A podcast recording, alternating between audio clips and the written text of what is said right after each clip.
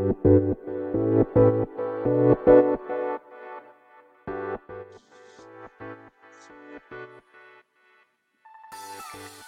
い、始まりました。本を読んでは独り言ラジオ。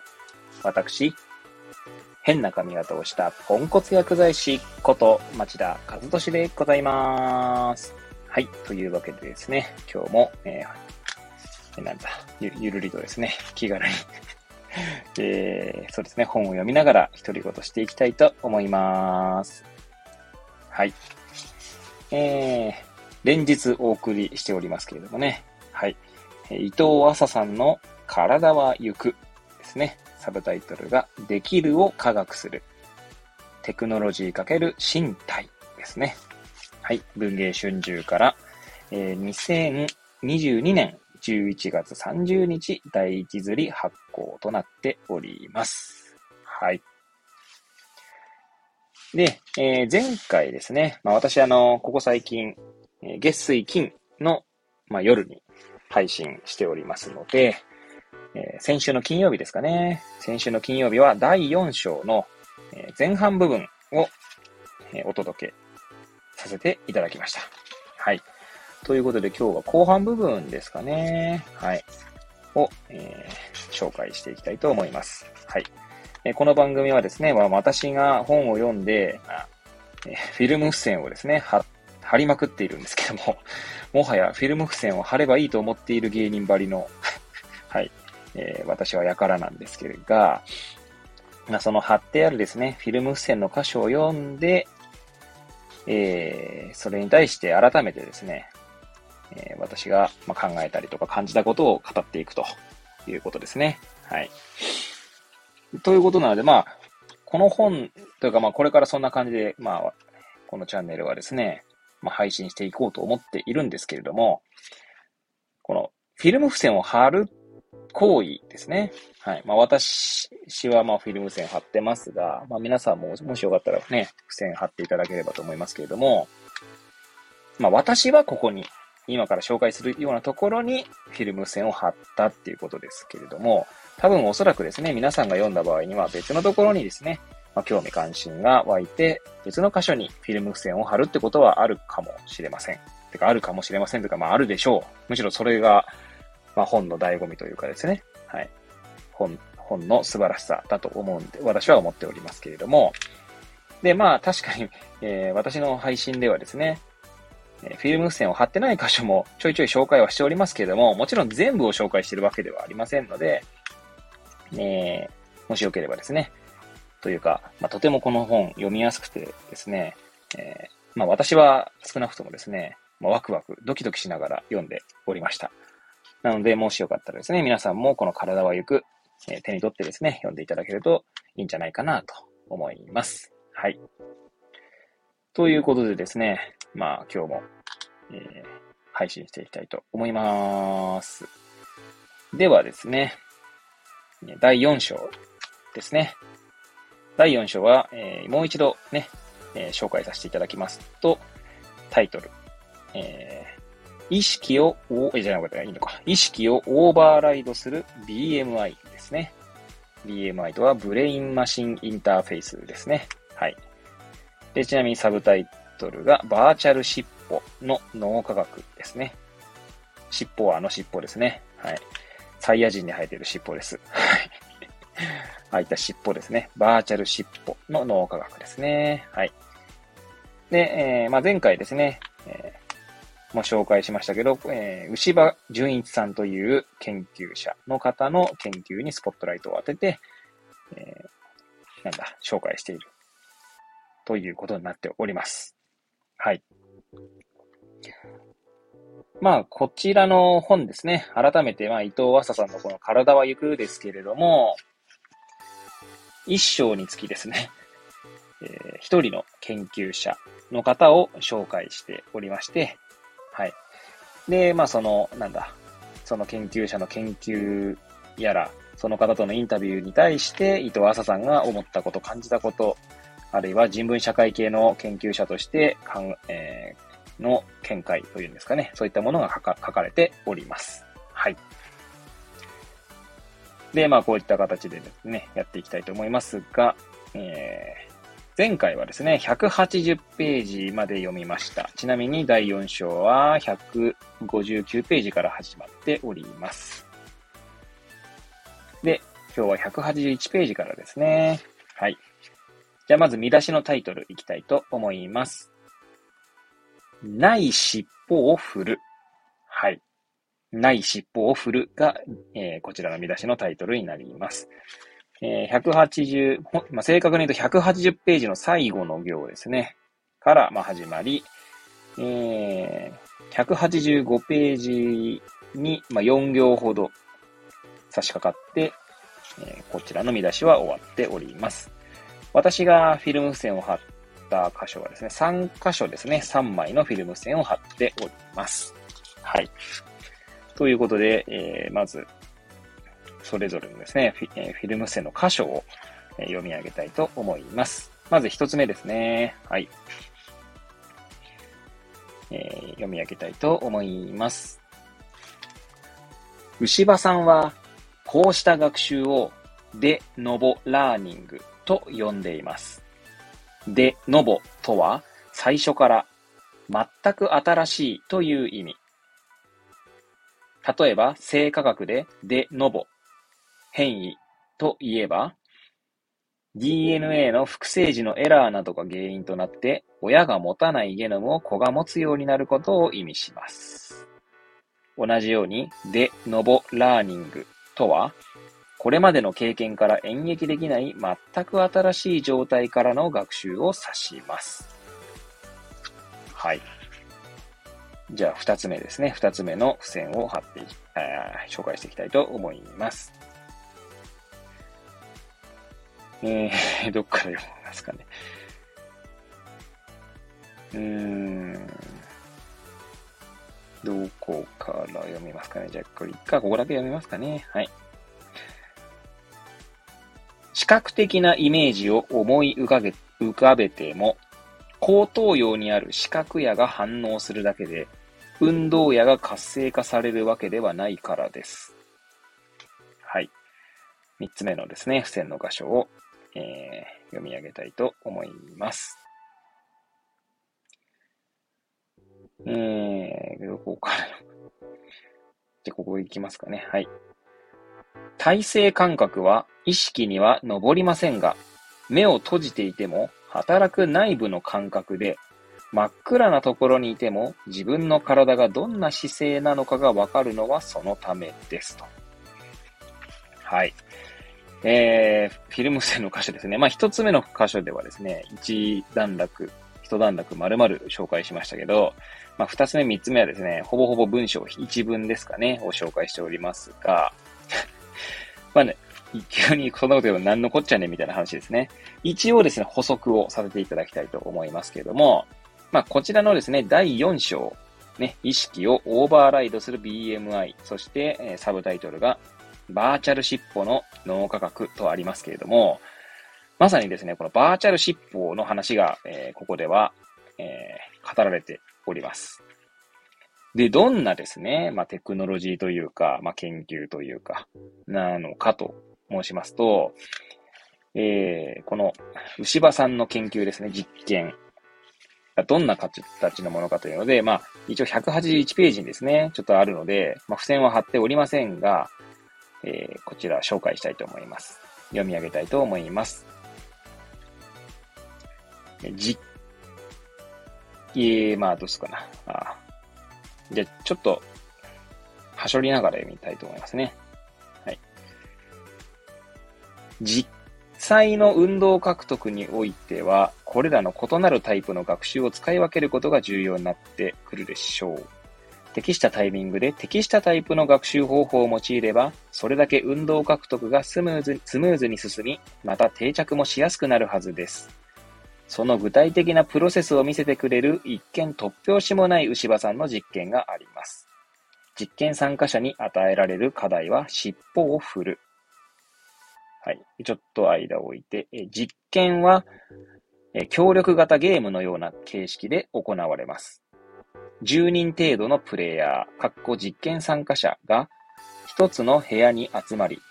全員が頭に BMI をかぶった状態で、それぞれ自分用のタッチパネルディスプレイを前にして座っています。ディスプレイの画面には、カラフルなお猿のお猿の尻尾のアニメーションが、実は事前に頭のてっぺんの領域の特定の周波数の振幅が増えたら、尻尾が特定の方向に動くという風というようにマッピングされています。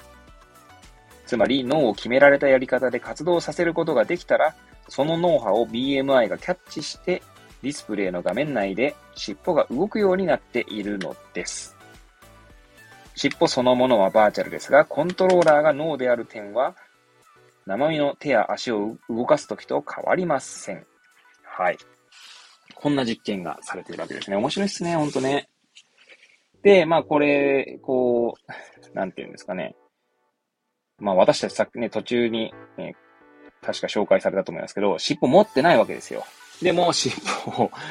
まあ、特定の脳の部位を、え活性化させることができれば、尻尾が動くらしいんですね、そのディスプレイ上のね。その、それが BMI を通してってことなんですね。ブレインマシンインターフェースですから。はい。まあ、要は、なんつうんですかね。イメージ、イメージは、なんでしょうね。広角機動体とか出てきそうな気もしますし、まあ、あとはあれか。マトリックスとかに出てきそうですかね。あの、頭になんかこうヘッドセットみたいなの被って、はい。っていう感じですね。はい。で、まあ、尻尾を動かしてくださいって言われるんですが、まあ、協力型ゲームっていう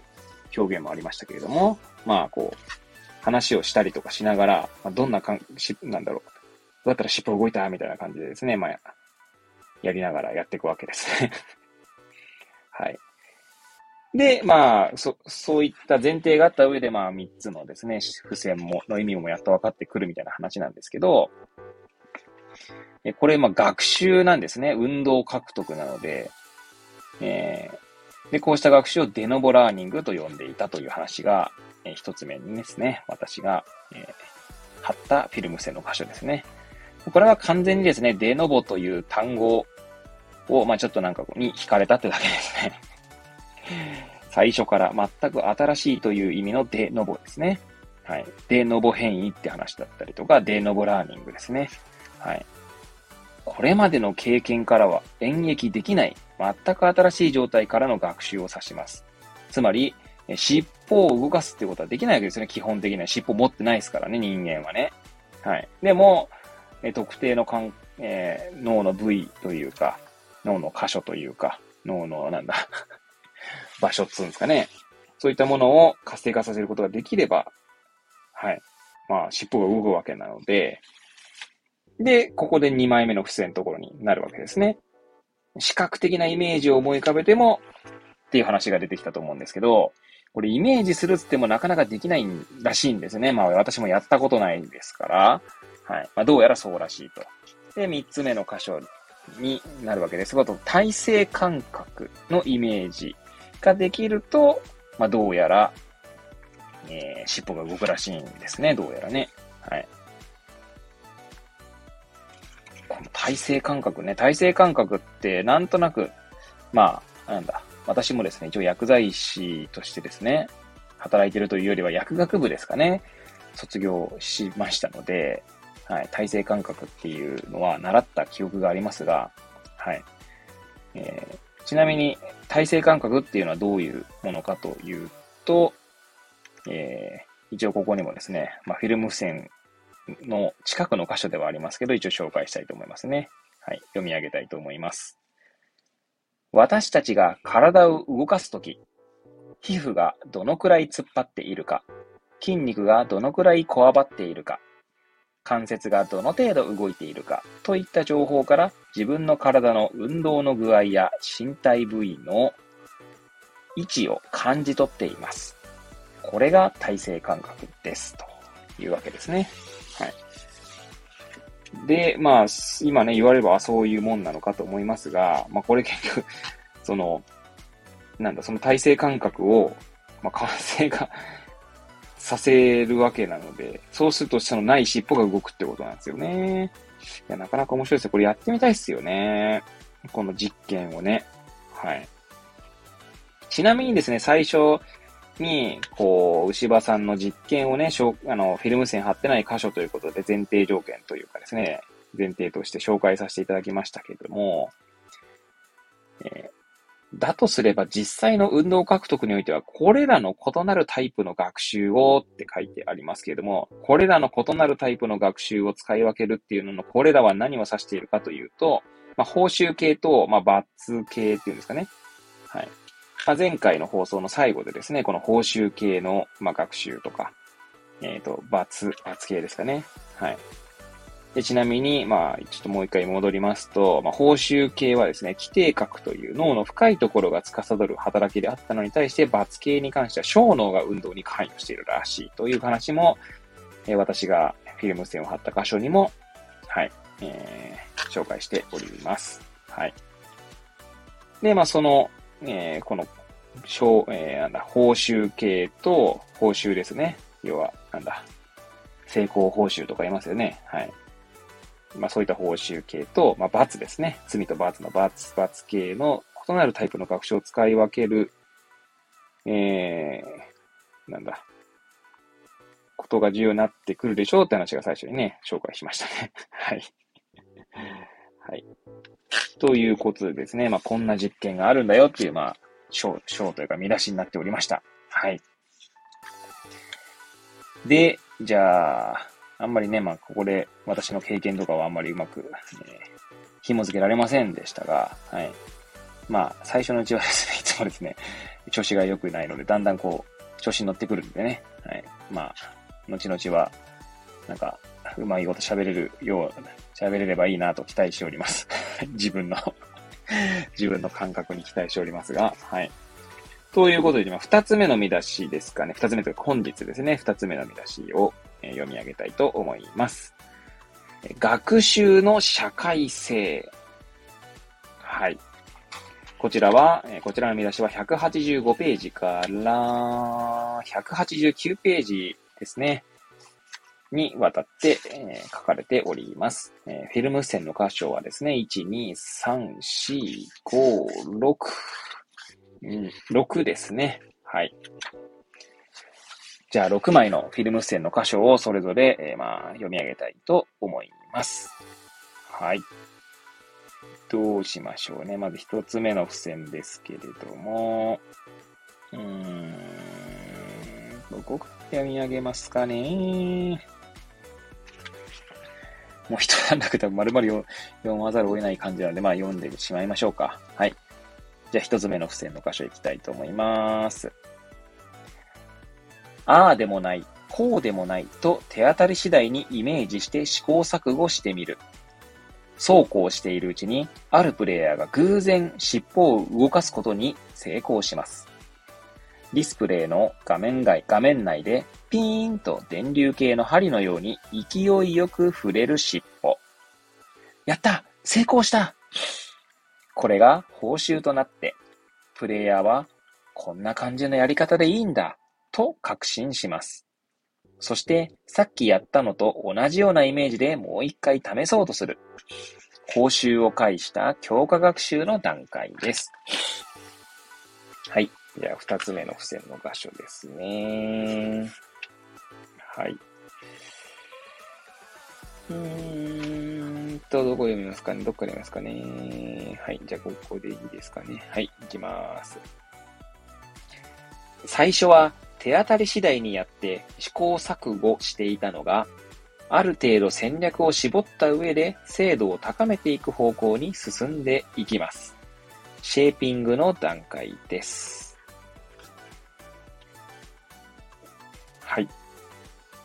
そして、えー、3つ目ですかね。はい。じゃあ読み上げたいと思います。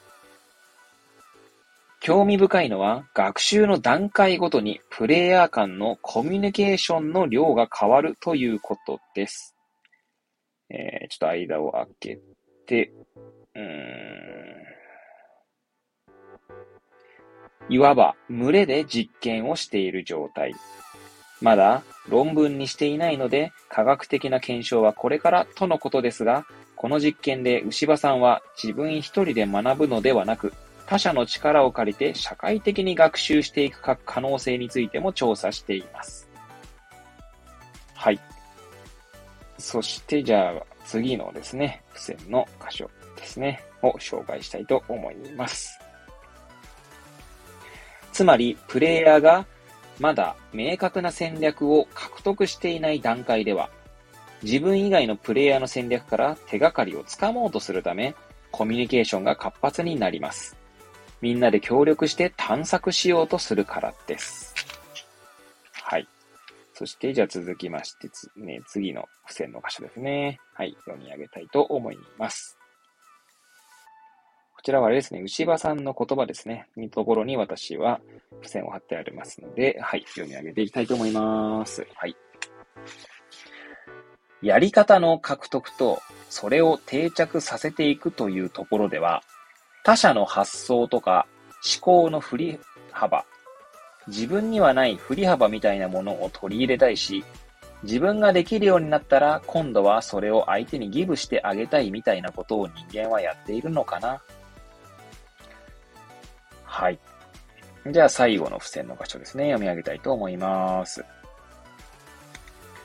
運動学習の場合、社会性は、できる人ができない人に伝授するという教育モデルではなく、各自の試行錯誤を共有するという探索分担モデルになるところがポイントですと。はい。ということでですね、まあ、今回学習の社会性という見出しのところでございましたけれども、まあ、大体なんとなくですね、あの、見出しのタイトルの箇所というか、に、なんだろう、関連した箇所が、に、箇所に、まあ、フィルム付箋が貼られていたんじゃないかなと思っております。はい。いやー、これ面白いですよね。まあ、じ、これ、まあ、なんだろうな。私が、今これ読んでて思ったことなんですけど、やっぱりその他者の力って大きいんだなっていうのを改めてね、思いますよね。まあ、自分一人でですね、まあ、何かこう学習するっていうのも、それはそれでまあ面白いとは思うんですけど、まあ、他者、他者っていうのはあれですね、生身の人間だけじゃなくても、例えば本でもいいと思うんですけど、他者の考えに触れることでですね、えー、まあ自分も、なんだろう、それから影響を受けるわけですよね。で、そして、なんだろう、こう自分の中の、なんだろう、今までの経験やら、考えていたこととかが、まあ、ある種活性化されてですね、で、そしてまた新しい、こう、妄想とか想像が出てくるっていうことですよね。はい。で、まあ、対話というか、あの、実際にですね、えー、一人じゃなくて、まあ、数名でですね、学習している場合というのは、まあ、そこでですね、こう、お互いに影響、相互作用し合うとでも言いましょうか。まあ、そんなことが起こって、まあ、楽しい感じになっていくわけですよね。はい。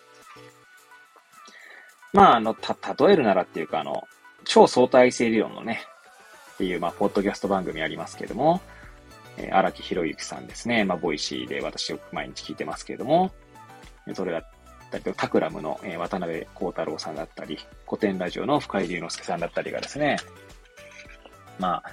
え、テーマにのっとってですね、まあ、いろんな、こう、知の創発とでも言いましょうか。まあ、そんな番組になっておりますけれども、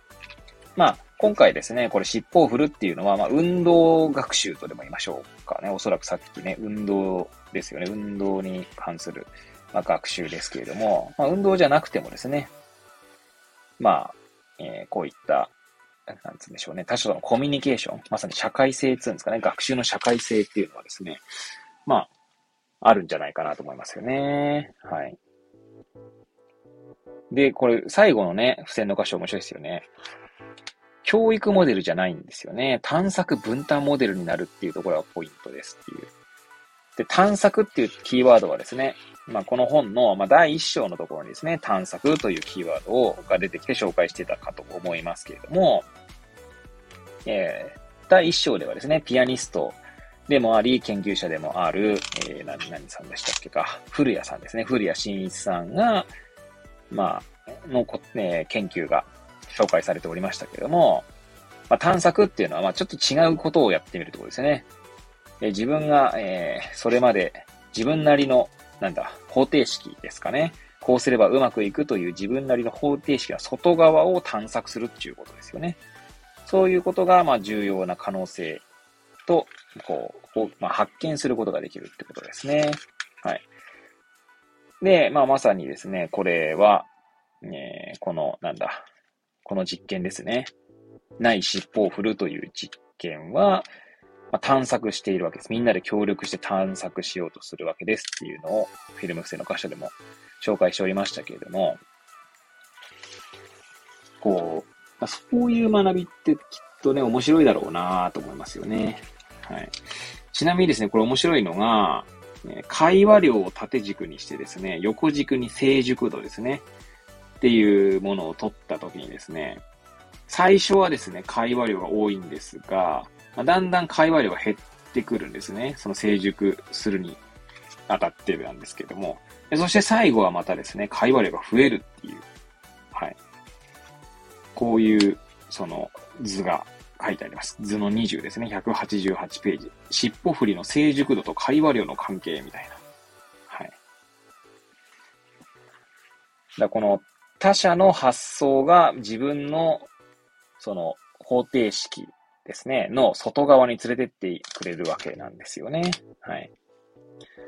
まあ、これも一応運動獲得では、運動学習とはいえ、多分運動学習じゃなくてもですね、そういうところがあるんだと思うんですよね。だあのそ、そういう意味では、あの、よく、小グループ学習とでも言いましょうかね。スモールグループディスカッションとか言いますけれども、まあ、それも同じような効果があるんじゃないかなと思いますね。はい。と勝手に思っております。はい。あとはですね、えー、これちゃんと記憶しているわけじゃないので、かなり、えー、なんで間違ったこと言ってるかもしれませんが、えー、私あの、ちょっとダイアローグですね。ダイアローグっていうのは、まあなんか対話っていう風にまあ訳されるのかもしれませんが、ダイアローグについてちょっといろいろ論文検索をしていったときに、えー、確かですね、ミハイル・バフチン というロシアでしたっけか？ロシアじゃないかも。まああの、言語学者なんですかね。そこら辺もちょっと曖昧ですが、まあ、バフチンさんの方ね、私も買いましたけれども、まだ読んでないんで、読み途中なんですけど、はい。最初ちょっと読んでですね、挫折しておいてあるっていう感じなんですが、そのバフチンさんのですね、理論に、こう、付け加えていろんな方の、こう、なんつうんだろう理論が紹介されているんですけど、そこでですね、興味深い、私が、ああ、なるほどなと思ったのはですね、以下と自動化という概念がありましたね。確かこれバフチンさんの提唱した概念じゃなかったと思うんですけど、以下というのはですね、異なるに、え化学の化ですね。科学の化。そして自動化というのは、自動は自動ドアの自動ですね。そして化、化学の化ですね。はい。で、今ちょっとその論文が手元にないので、もう私のなんとなくの、こう、ニュアンスというか、私がこう思ってるよ程度の話で言うとですね、まあ、ダイアログの際に、まあ、ダイアログはなぜいいかというと、まあ、自動、基本的にはですね、自分がですね、自らが使っている言葉っていうのは自動化されているわけなんですよ。わけなんですよ、とかつって。はい。えー、なんでしょうね。何気なく使っている単語も、その方がですね、あの、その方でその人のいるコミュニティで当たり前のように使われるみたいな言葉かもしれないけれども、他のコミュニティに行くとですね、何ですかそれみたいな話になると。なので、ダイアログでですね、その異なるバックグラウンドの方同士がですね、話をすると、まあ、以下ですね、異なる、まあ、化学反応が起こるってことなんでしょうね。だからまあ、なんていうんですかね、あんまうまく、うまい例が見つからないんですけども、まあ、よくですね、これはあの、まあ、私一応薬剤師としてですね、まあ、ポンコツながら毎日やっておりますけれども、あの、多職種連携っていう言葉がですね、まあ、この業界では使われるんですね。多職種っていうのは、まあ、多いって書くことが多いですけど、まあ、他でもいいんですけど、まあ、例えば薬剤師ですね、私ね。例えば医師だったり、看護師だったり、え、介護だとケアマネーさんだったりとか、まあ、ヘルパーさんでもいいですし、まあ、福祉用具専門員の方でもいいですし、まあそういった様々な方とですね、まあこう、えー、その同じ患者さんのことに対してですね、こう、ああだこうだっていう、こう、え、情報共有をする際にはですね、おそらく以下と自動化みたいなことが起こってるんだと思うんですよね。はい。なんで、まあそういうことと、まあつなげて考えましたけど、まあなんでこんな話をしたかっていうと、まあまさに以下っていうのが、まあ探索の扉を開けてくれるっていうことなのかなと思ったわけですよ。まあ、つまり、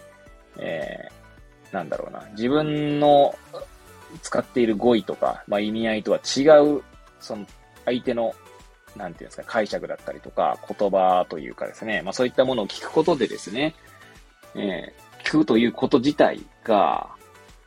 まあ、その、なんつうんだろう。自分にとってのですね、そうすればうまくいくという方程式の外側に連れてっていく行為そのものなんじゃないかなってことですね。はい。なんで探索とは生かし、生かし続けることということもできるのかななんてこう、まあ、合読というか、まあ、勝手に解釈させていただきましたけれども、はい。ですね。そんな感じですかね。はい。もうなんか今自分で何喋ってたかよくわかんなくなってきましたけれども、はい。で、えー、そうですね。そんなことを思いました。はい。まあ、これ読んでる時には、おそらくですね、このフィルム線を貼りながら読んでる時にはそんなこと思わなかったと思うんですけど、まあ、改めてですね、こうやって、フィルム線の箇所を読み、読んで、こうやって読みながらですね、こうやって配信するという行為そのものがですね、まあ、読み返して、まあ、新たな自分のですね、なんかこう、なん発想を生む元になっているなと思っております。はい。ということで、続いての見出しですね、いきたいと思います。190ページからですね、192ページまで、えー、見出しのタイトルは、尻尾の身体化ということですね。はい。ここにはですね、私3つ、えー、付箋を貼っております。はい。ということで、まあ、1つずつ紹介していきたいと思います。えー、どうしようかな。こちらはもう1個丸々いっちゃった方がいいのかな。はい。じゃあ、一段落いっちゃいたいと思います。学習が進み、自在に尻尾をコントロールできるようになると、もはや右のほっぺにクッと力を入れるような感じでお尻を振るといった言語で記述できるレベルのイメージは不要になると牛場さんは言います。つまり尻尾を動かそうと思えばもう動くようになる。身体化エンボディメントかな？の段階です。はい。ちょっとかなりアクセントとかはね、えー、間違ってたのかと思いますけど、はい。えー、まあそこは置いといて、じゃあ二つ目のですね、えー、フィルム線の箇所を紹介したいと思います。こちらも一段落丸々いきますかね。はい。読み上げたいと思います。ディスプレイの画面内の尻尾を動かす訓練をするうちに、意識して考えなくても尻尾を操れるようになる。これは第2章で見た自動化の段階ということができるでしょう。エキスパートがそれをするのに問題解決も意思決定も不要なのです。はい。そして最後ですね。3つ目ですかね。いきたいと思います。はい。もちろん、新しいネットワークを獲得すること自体は脳にもともと備わっている可塑性のおかげです。報酬を介した学習のメカニズムももともと脳が持っていたものです。しかし BMI を用いることによってより正確に短時間で狙った方向に学習が誘導されている。もしこの尻尾を麻痺した腕に置き換えたとしたら、それは新たな腕の動かし方を誘導する際のヒントになります。後に見るように、牛場さんはまさにこうした実験の成果をリハビリテーションに応用していきます。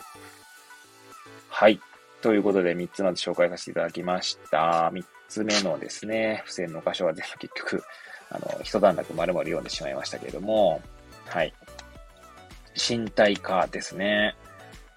いや面白いですよね。だからこれ、身体化というのかどうかわかりませんけれども、まあ、私が読んでいるですね、まあ、青足という漫画があります。はい。ま、サッカー漫画ですね。はい。まあ、話題になっておりますし、確かアニメ化もね、されておりますかね。はい。まあ、簡単に青足はですね、まあ、青い足とという主人公がいるんですけども、まあ、愛媛でしたかね。愛媛から東京の方に、まあ、上京して、まあ、クラブユースですね。はい。東京エスペリオンというですね、えー、クラブの、まあ、ユースに、まあ、入って入団して、まあ、成長していくという、まあ、ストーリーになっておりますけれども、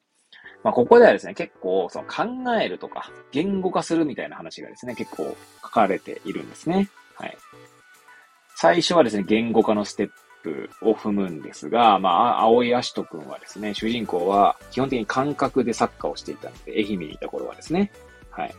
まあ、それをエスペリオンユースに入ることでですね、まあ、言語化を迫られるわけですね。はい。まあ、例えばコーチとの会話で、今はどこを見ていたんだ？みたいなと話とかね。まあ、それはちょっと別にあの、あれですよ。あの、漫画内にそういったシーンがあるわけじゃなくて、まあ、私も一応、私も一応っていうか、私一応サッカーの指導者になりたいと、まあ、自主学習していた時期がありましたので、まあ、えー、なんでしょうね。そんな声かけをするってことはあるのかなっていう意味で言っております。はい。で、えー、まあ、要はどんな狙いでそのプレイをしたのかとかいうのを、まあ、言語化してもらうわけですよね。はい。で、まあ、それをですね、まあ、やっていくわけですし、まあ、考えるということですね。まあ、言語化するには考えなければいけませんから、はい。まあ、そういったことを繰り返していくんですけれども、え、最新刊の方ではですね、アシト君、主人公とかがですね、とかが主人公ともう一人、え、同じ同級生のチームメイトがですね、まあ、トップチームに、の練習に、まあ、行くわけなんまあ、はい、ちょっとこう呼ばれてね、入るわけなんですけど、確かその時だったかな、この人たち考えてね、みたいな話を言うわけなんですよ。つまりあまりにですね、判断のスピードが速すぎてですね、考えてないんじゃないか、みたいな、いうことを確か書かれたと記憶しておりますけれども、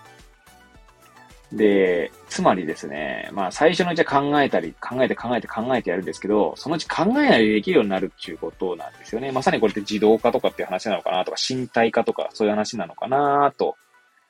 えー、思いますね。はい。もう体が勝手に動くみたいな感じなんでしょうね。はい。まあ、二つ目の尻尾にですね、まあ、エキスパートがそれをするのに問題解決も意思決定も不要なのですっていうところで言うと、まあ、一個前の第3章でですね、確かエキスパートとか、えー、初学者みたいなので、なんだっけ、ドレイファスさんの話が紹介されたと思いますが、それ第3章だっけか。第2章だっけか。あ、第2章でしたね。ごめんなさい。第3章じゃなかったですね。はい。そのドレイファスさんという哲学者ですね。ヒューバート・エル・ドレイファスさん。ちなみに89ページにありますけれども、はい。えビギナー、中級者、上級者、プロ、エキスパートの5段階で、まあ、エキスパートの特徴は、まあ、ある種の自動性が生まれていると。はい。こう書いてありますね。91ページに。エキスパートは問題解決もしなければ意思決定も下しません。書いてありますね。はい。まあ、一応もう一度、この91ページの、えー、この、なんだ、第2章で紹介している、研究者、えー、カシノさんのね、えー、言葉をもう一度読み上げたいと思います。多分ですね、以前も読み上げたと思いますが、はい。エキスパートになると、経験に裏打ちされた円熟した理解力に基づいて、何をすべきかが判断できるようになる。刻々と変わる状況に対処することに没頭し、問題を客観的に見て解決しようなどとは思わないし、先の心配をしたり、計画を立てたりもしない。人間は歩いたり喋ったり、車を運転するときに意識的に考え抜いて判断を下したりはしないのが普通である。エキスパートの段階では、技能が体の一部のように身について、ほとんど意識に上らなくなる。エキスパートのドライバーは、車と一体になり、車を動かすというより、車と自分が一緒に動いているように感じる。よちよち歩きの子が意識的に体を前へ運んでいくのに対して、大人が何の意識的努力もせずに歩くのと同じことだ。パイロットの話によると、ビギナーの頃は飛行機を飛ばせているという感覚があったが、ベテランになると飛行機が自分で飛んでいくように感じるという。はい。えー、そして読み上げましたがですね、これあれですね。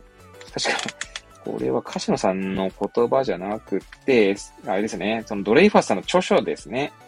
純粋人工知能批判という本に書かれている文章ですね。そこが参照されているってことですかね。はい。75ページですかね、その本のね。はい。この本面白そうですね。多分ね、その、以前もここの箇所紹介したと思いますけど、はい。1989、7年の本か。結構前だなちょっと探してみようかな。はい。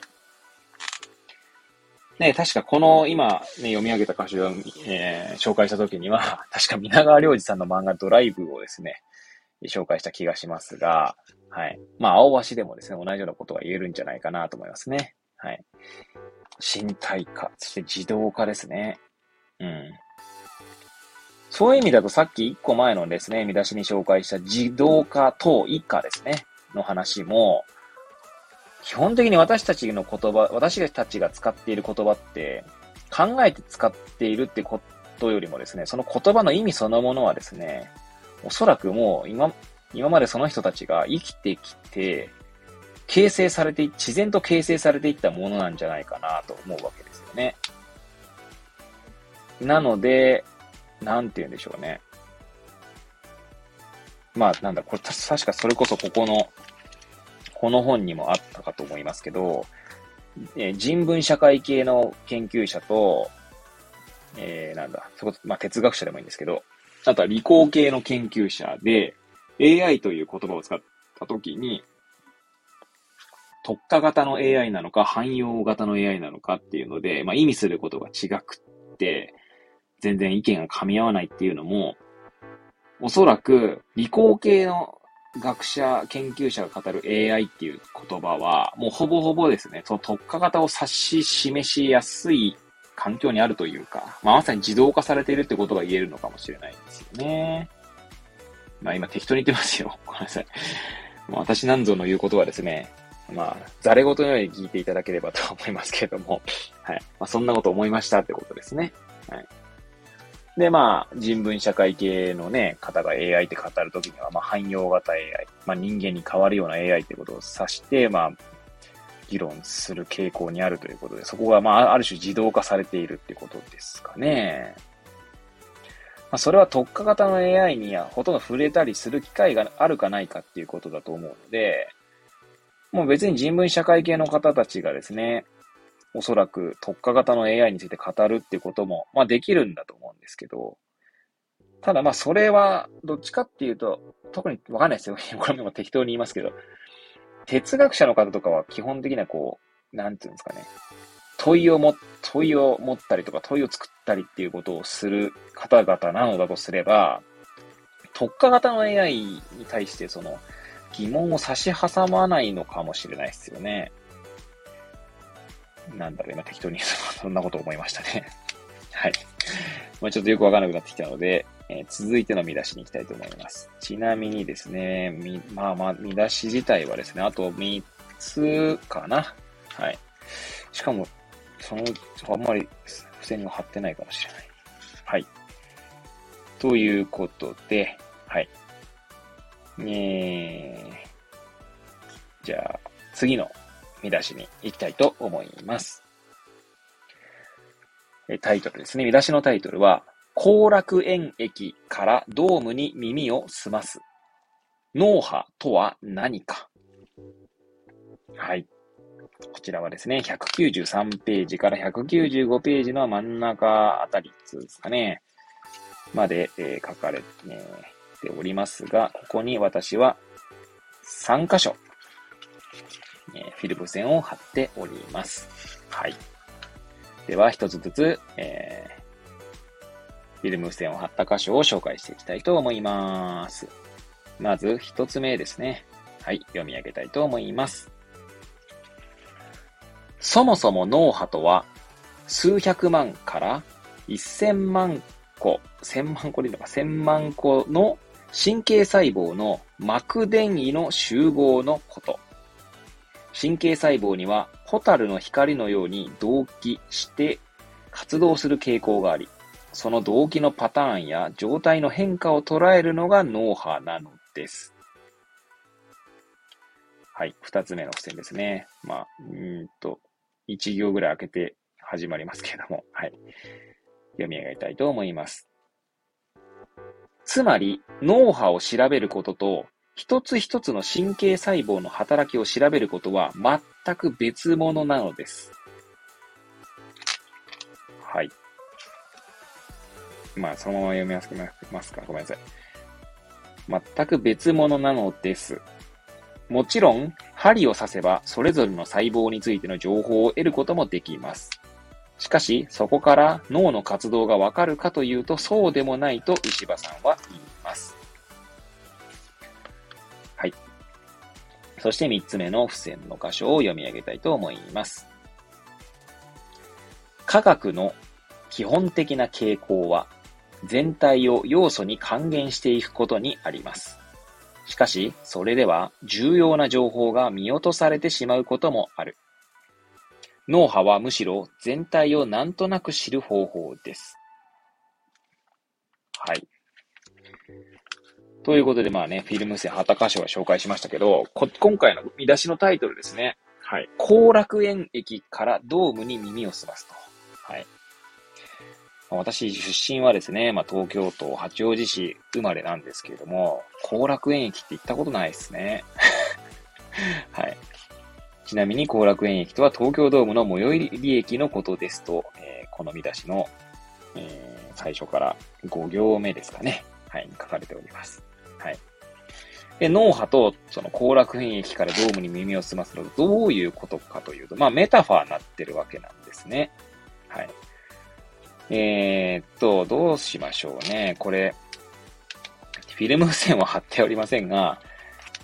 この、牛場さんの言葉を読み上げた方が手っ取り早いんですかね。あ、でもいっか、その、じゃなくて、それこそフィルム線を貼ってないことですけれども、ところですけど、じゃあ、えー、最後の方ですかね。この見出しの最後の方をちょっと紹介したいと思います。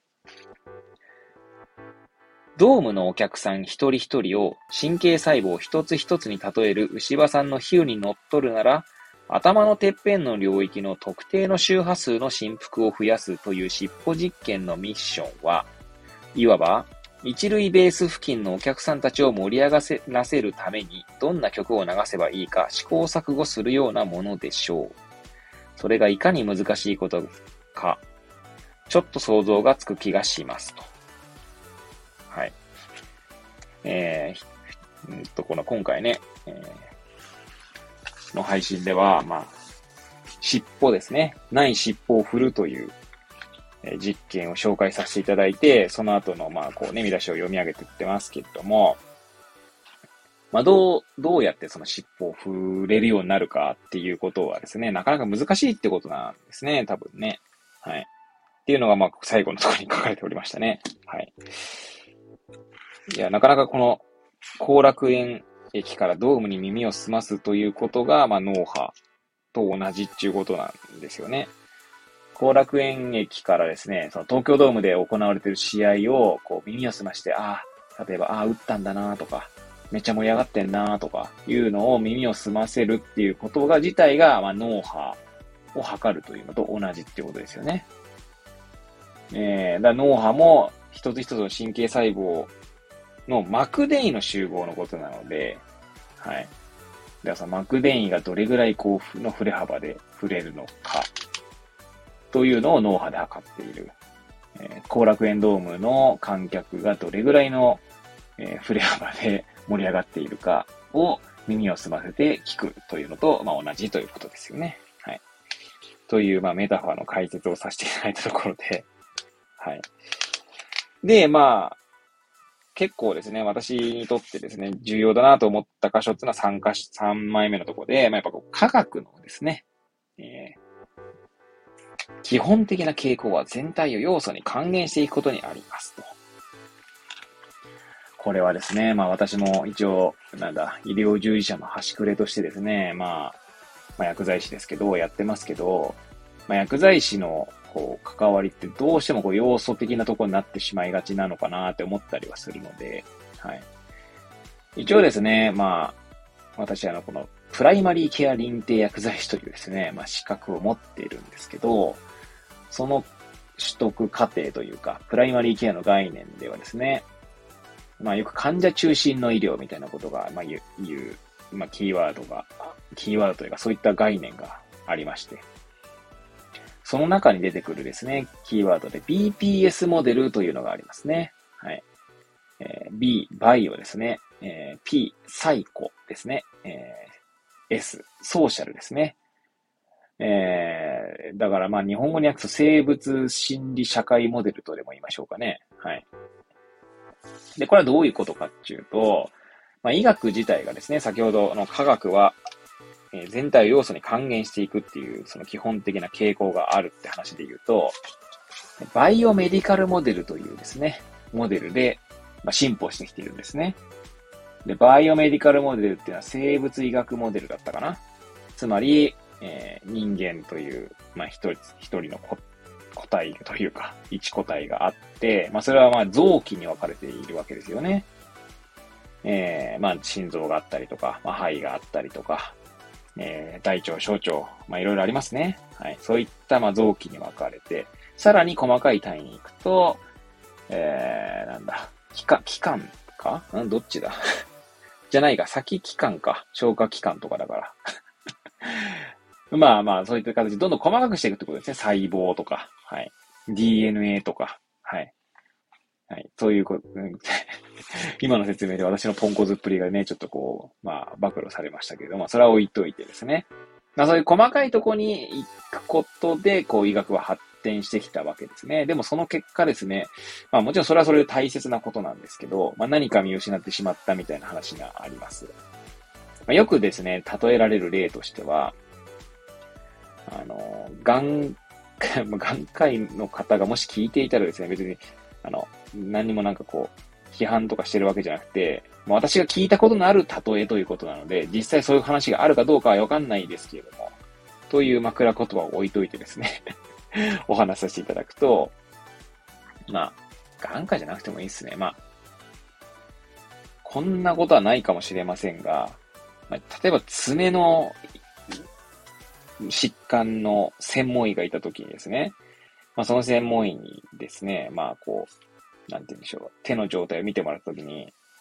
じゃあ爪の周辺の皮膚の炎症かなんかを見てもらおうとしたときにですね、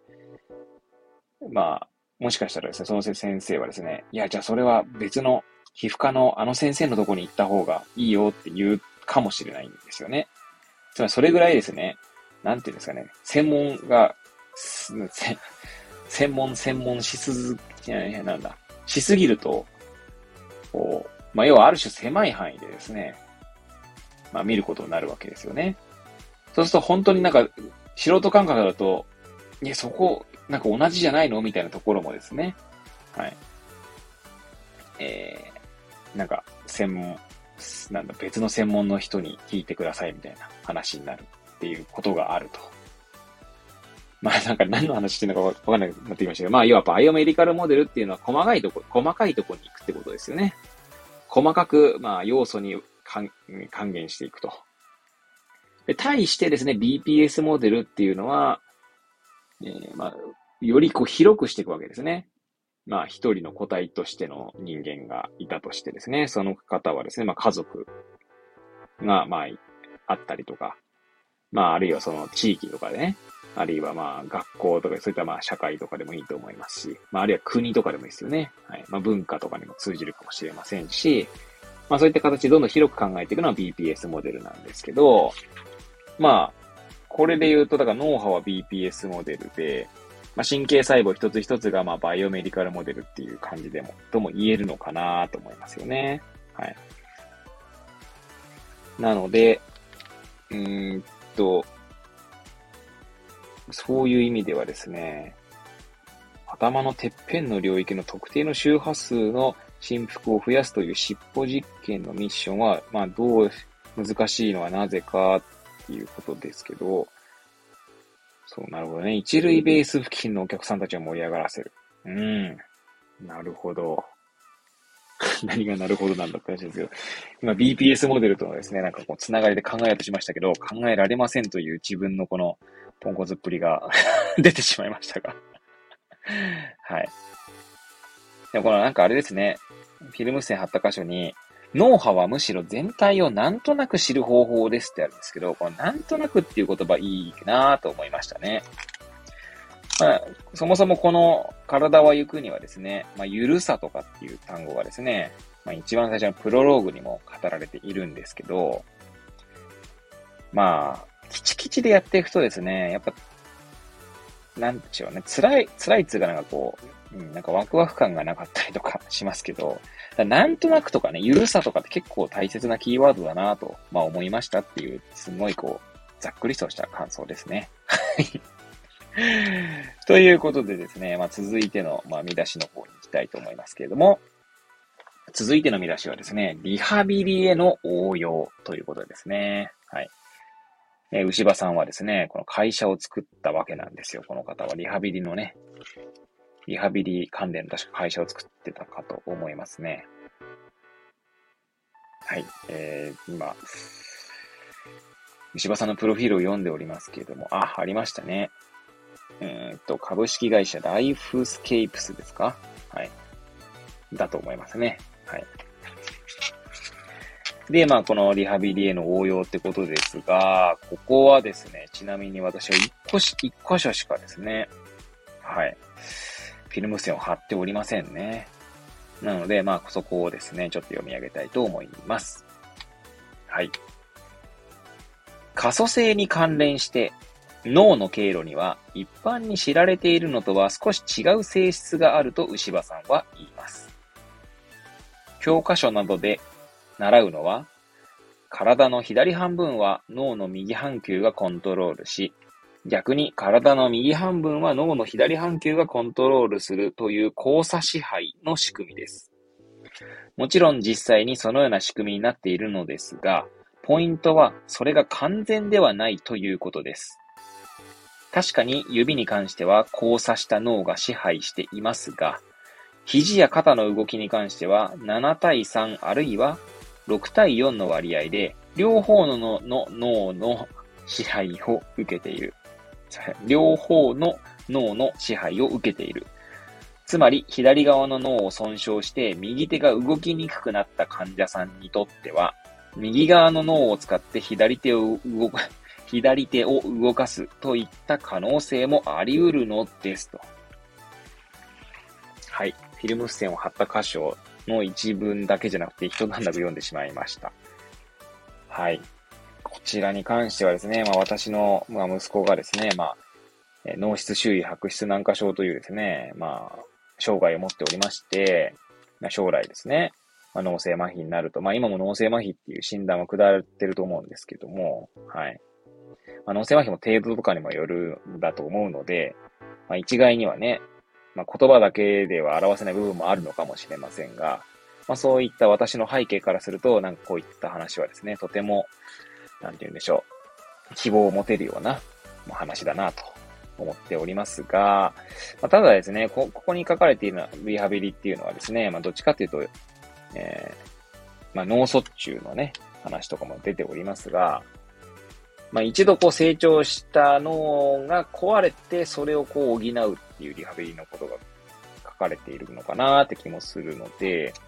まあ、息子のようにですね、まあ、なんつうんですか、そういった、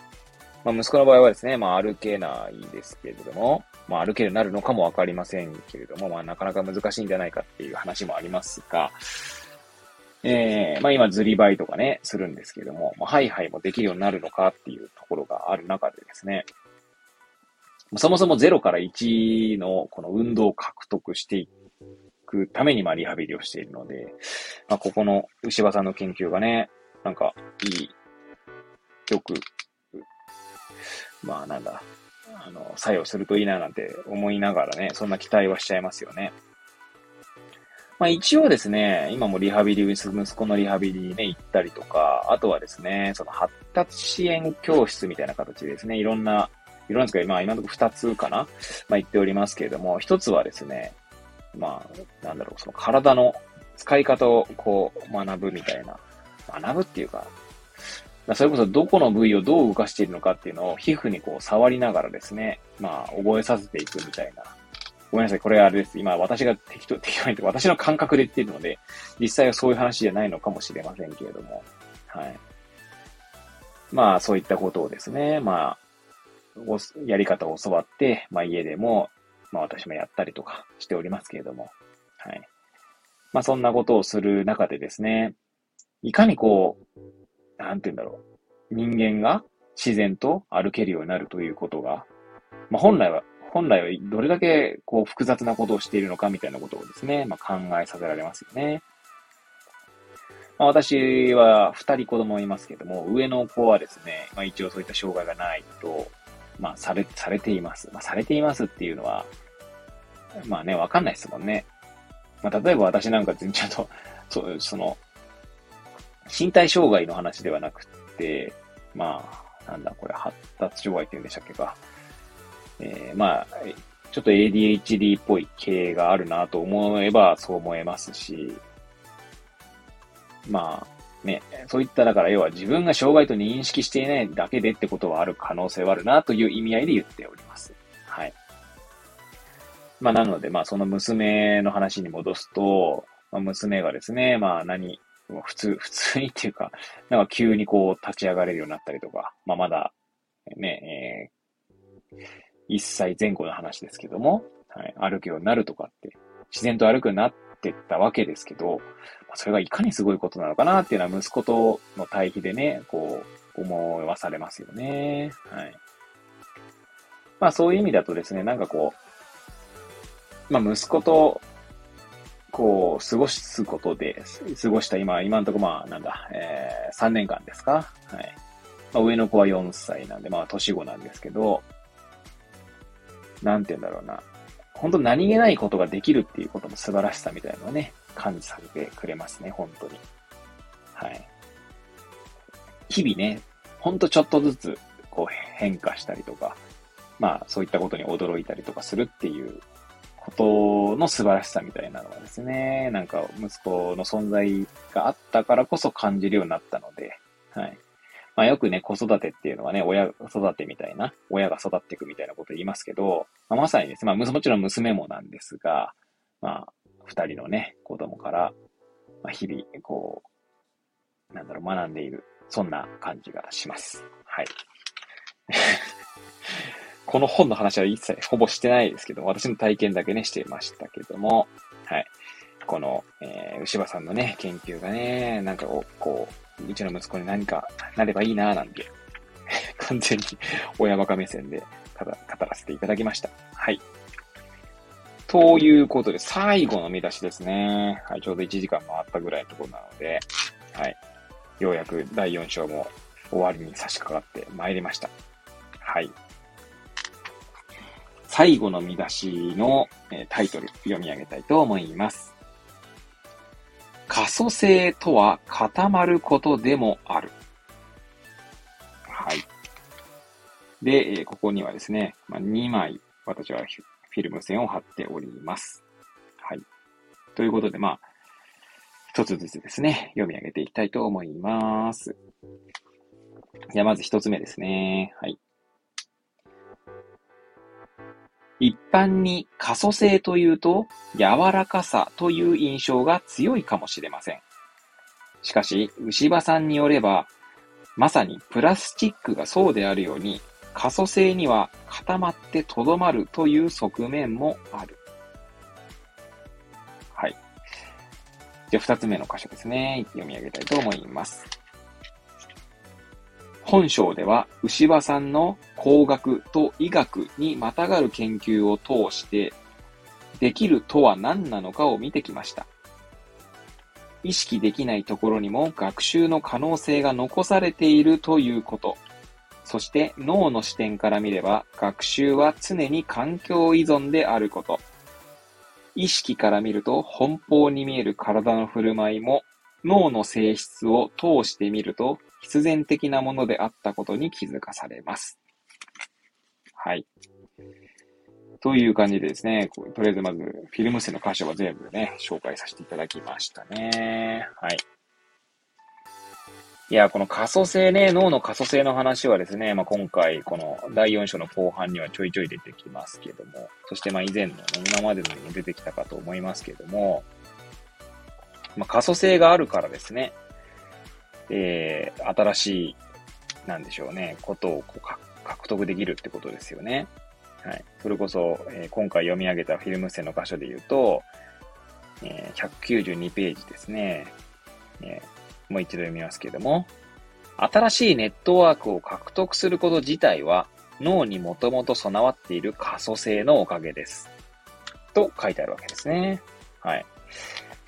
で、このね、可塑性は固まってとどまるという側面もあるっていうのは確かにそうなんだなということで、まあ、一応た、えー、っとですね、これは牛場さんの言葉を全部読み上げた方がいいのかな？で、な、まあ、なぜか、なぜそう思うかっていうのはちょっと読み上げた後に、えー、紹介したいと思いますけれども、そうですね。これはフィルム線貼ってない箇所ですけれども、ちょっと読み上げたいと思います。これはいいのか。はい。可塑性、プラスティシティかな？っていう言葉は、プラスチックと同じで、熱や力を加えて機能を書き換えると、その熱や力を外しても、その機能がそのままとどまり続けるってことを言うわけですよ。脳の特性も経験とか刺激によって変化して、変化した結果がその後も定着することを可塑性と言います。変化したけど、その刺激とか経験を抜いたら元に戻るっていうのは男性、弾力の弾ですね。男性なんです。つまり、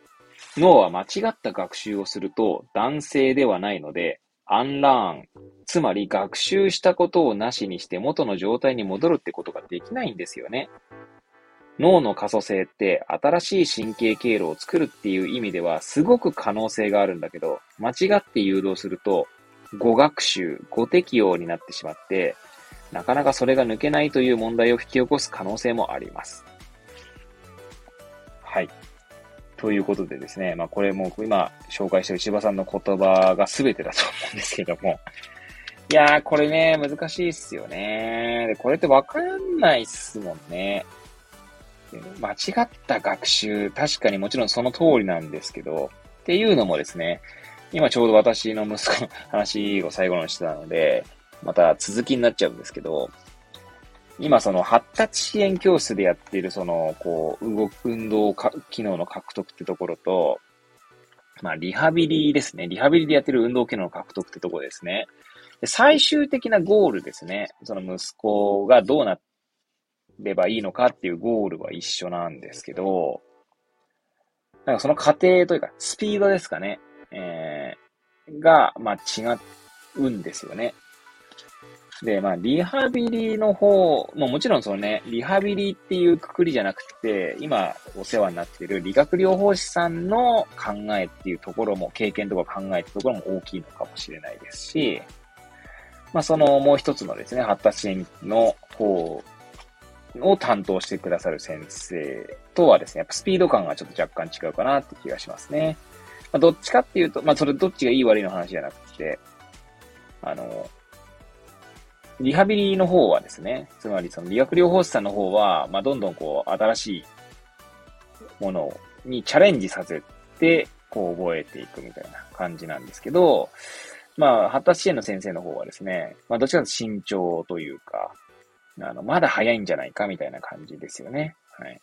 で、これってまさにこの可塑性の話で言えば、一回可塑性で、なんつうんだろうな、新しい技能獲得をしてしまうと、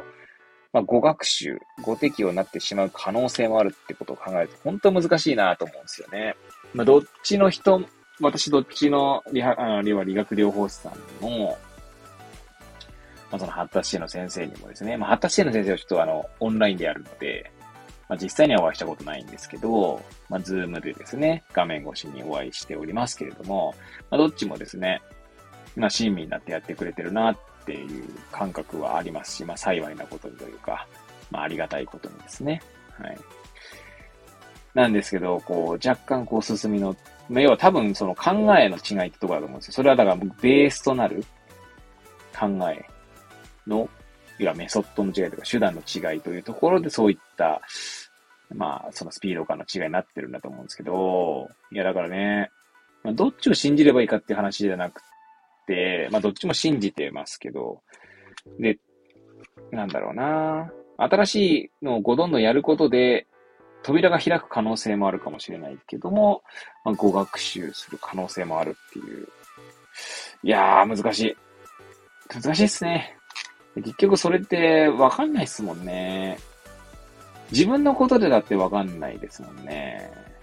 まあ自分のことでっていうのは、その私の場合はね、その障害とかの話ではなくて、まあ、何か学習するっていうのはですね、こう、今これ何のためにやってんだっけなって思うこともあるわけですよ。まあそれこそですね、こういうとこ、これをもし聞いていたら 申し訳ないかもしれないですけど、あの、昨年ね、受けていた、東北ハンズというハンズね、えー、まあ、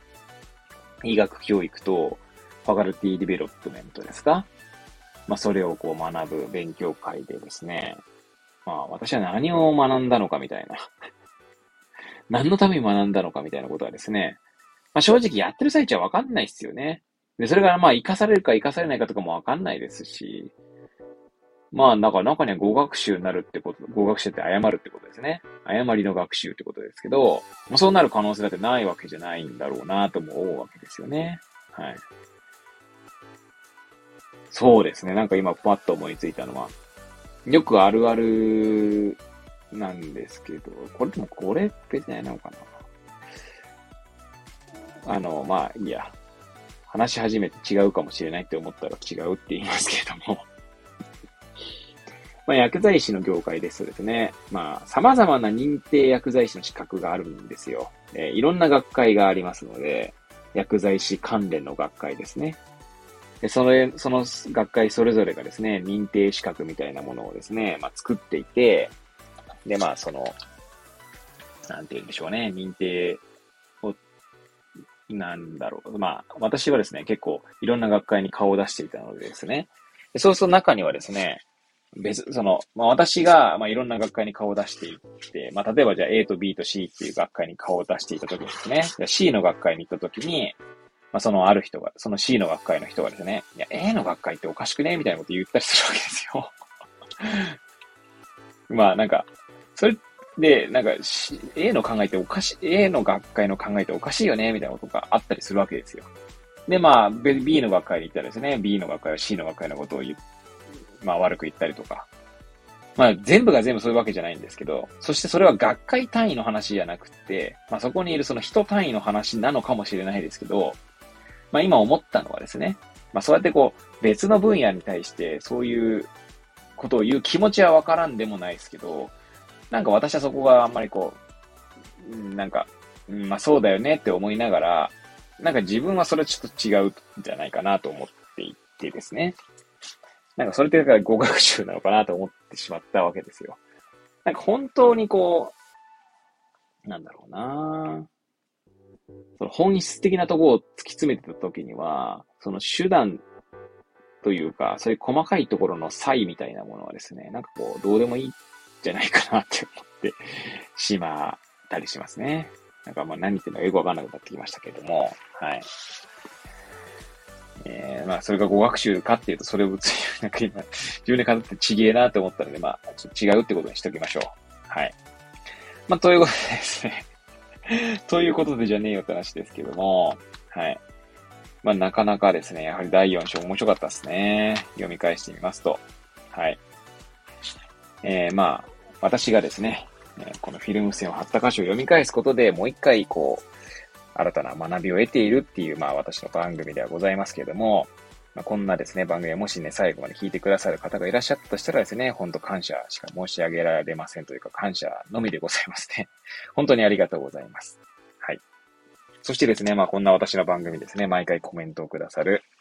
はい。えー、尊敬しております、あの、パパさんですね。はい。読書術研究家さんことパパさん。はい。えー、いつもですね、私の、えー、コメント、えーこの拙い配信にですね、コメントいただき、誠に感謝しております。はい。まあ、パパさんにはいつもですね、いろいろお世話になっておりますので、引き続きですね、えー、よろしくお願いいたしますということをですね、最後に申し上げましてですね、今日の配信を終えたいと思います。はい。まあ、あのー、なんていうんですか。まあ、最後パパさんの話しましたけれども、まあ、もしですね、この、えー、放送、配信を聞いていただいてですね、まあ、何か物申したい方がいらっしゃい、物申したいって言うとちょっとなんかこう、ちょっと物騒な感じになりますけども、何かありましたらね、コメントいただければと思いますのでね。はい。えー、そんな感じで。えー、次は水曜日ですか？あさって水曜日にですね、水曜日と金曜日に配信していきたいと思いますけれども、第5章ですね。これでやっとこの本が終わりますね。はい。エピローグはですね、きっとそんなに時間かかんないで読めそうなので、水曜日と金曜日で、体は行くを、えー、最後まで紹介してですね、来週からはですね、また別の本をね、紹介していきたいな、なんて思っております。はい。というわけでですね、えー、今日のところはここで終わりたいと思います。それではまた次回お会いいたしましょう。さようなら。